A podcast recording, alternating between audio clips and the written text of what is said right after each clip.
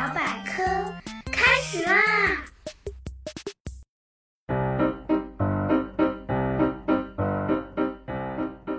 ！Hello，大家好，我是你们既搞笑又好学的大猴猴。大家有没有这样的经历？过年过节出门旅行，本来开开心心的准备大吃特吃，结果不知怎么地。肚子就是不舒服，一点胃口也没有。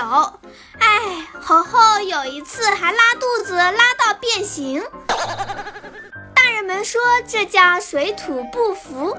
那么人为什么会水土不服呢？怎样才能避免水土不服，让人愉快的玩耍呢？嗯，今天猴猴就来给大家支支招。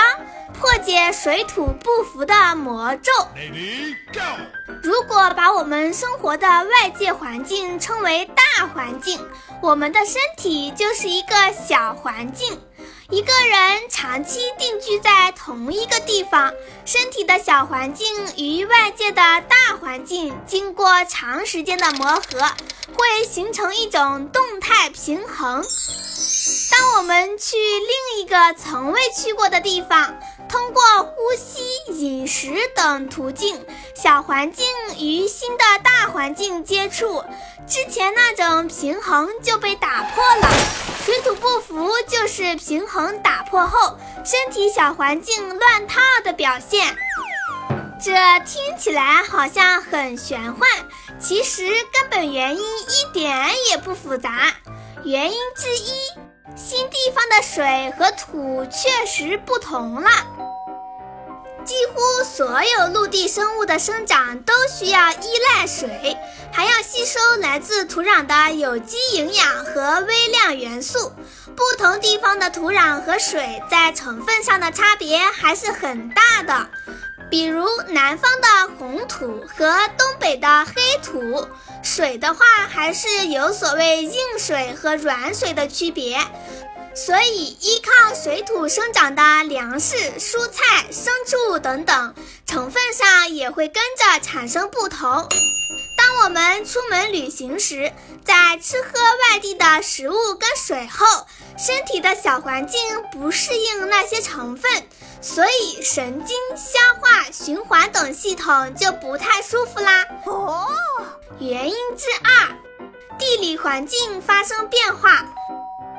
人体像一个精密的仪器，当周围的海拔高度、纬度、气候、日照、磁场、湿度、温度、时差等等发生了改变时，它都能准确地感应到。咱们的地球又是这么大，环境也是多种多样啦。嗯，热带炎热，寒带冰冷，盆地潮湿，高原缺氧。就拿高原地带来说，猴猴爸爸有位朋友去西藏旅游，刚下飞机还没啥感觉，结果走了几步路后就觉得气不够用，必须大口喘气了。到了晚上更难受。整夜的失眠，第二天，这位叔叔实在是提不起精神，不得不买了氧气来吸，但这都没法缓解他的高原反应。最终，医生要求他紧急离开西藏，不然可能会有生命危险哦。西藏本地人因为长期生活在缺氧的环境下，全身的器官和血液都相应的发生了改变。所以完全没有这种不舒服的情况，而咱们生活在低海拔地区，空气氧气含量足，忽然一下子到缺氧的环境，器官完全接受不了，所以会出现这种凶险无比的水土不服。唉，原因之三，肠道菌群失调。在人体这个小环境中，肠道可算是个大工厂，那里寄生了大量的细菌。在这个工厂里，虽然人数众多，但是大家各司其职，分工还是比较明确的。从对人体的作用来分，这些细菌大致可以分为三类：有益菌、有害菌和中性菌。它们每天忙碌着，不仅要帮我们消化和吸收来自食物的营养，同时还要控制我们的体重，抵抗感染。在长期比较固定的地方吃饭喝水，不同菌群的种类和数量会慢慢形成一个比例，这是让你的身体最舒服的比例。来到一个新地方，作息以及饮食的改变会影响肠道菌群，肠道微生态会发生失调，比如有害菌多了，其他菌少了，这时人就出现肠胃不正常，不是拉肚子就是拉不出来。说完了原因，我们下面赶紧说说如何对付水土不服。网上有个经典的偏方，说是从家里带包土冲水喝就行。猴猴要强调一下，这种方法绝对是错误的，而且不说土的成分是有毒的，说不定有狗屎、狗尿，还有无数的虫卵和细菌混在里面。咦，想想就恶心。正确的做法应该是这样。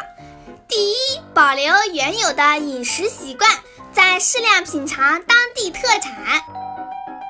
刚到一个新地方，饮食的改变很容易引起身体不适，这时候应该多吃点以前常吃的饭菜或者相似的食物，口味也尽量先保持与原来一致，少吃辛辣酸甜之类刺激性比较强的特色小吃。想安心的吃遍天下，咱们可以慢慢来，逐步适应。第二，可以适量的喝点蜂蜜水。蜂蜜里含有丰富的果糖、葡萄糖、维生素以及磷、钙等物质，具有调节神经系统紊乱的作用。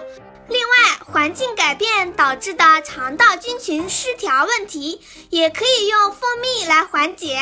嗯，第三，旅行中应多喝水，一方面有利于洗涤肠胃，称代胃酸，使肠胃保持一个良好的状态；另一方面有利于身体血液循环，帮助身体排出毒素，减轻便秘症状。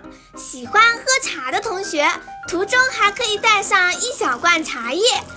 相比白水，茶水中含有更丰富的微量元素，可以及时帮身体补充当地食物饮食中微量元素的不足。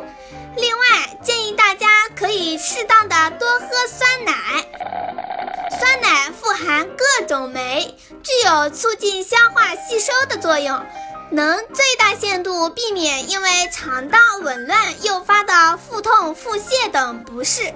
其中，乳酸菌和有益菌还可以帮助维护肠道菌群微生态平衡，促进肠道蠕动，防止便秘。如果出现水土不服，特别是出现恶心、腹泻等症状时，那就应该吃一些易消化的食物，这样减轻对肠胃的负担。豆腐、汤、粥是相对比较适合的饮食。等到不舒服的情况缓解后，再慢慢的逐步过渡成当地特色饮食。嗯。如果水土不服的反应太严重了，就别硬撑着玩了。该躺就躺，该去医院就去医院。别看这不是病，对身体的伤害还是挺大的。咱们留着青山在，不怕没柴烧。好啦。本期有关水土不服的话题就到这里。如果想看有关水土不服的视频，请大家关注微信公众号“现代儿童教研社”。公众号“现代儿童教研社”，输入“水土不服”，请大家点点专辑的订阅按钮，这样就可以收到新节目的通知喽。如果还有什么想知道的，欢迎大家在留言区留言，猴猴有问必答。最后再说说咱们的 slogan：百科知识轻松学，猴猴聊百科，让我们下次再聊，拜拜。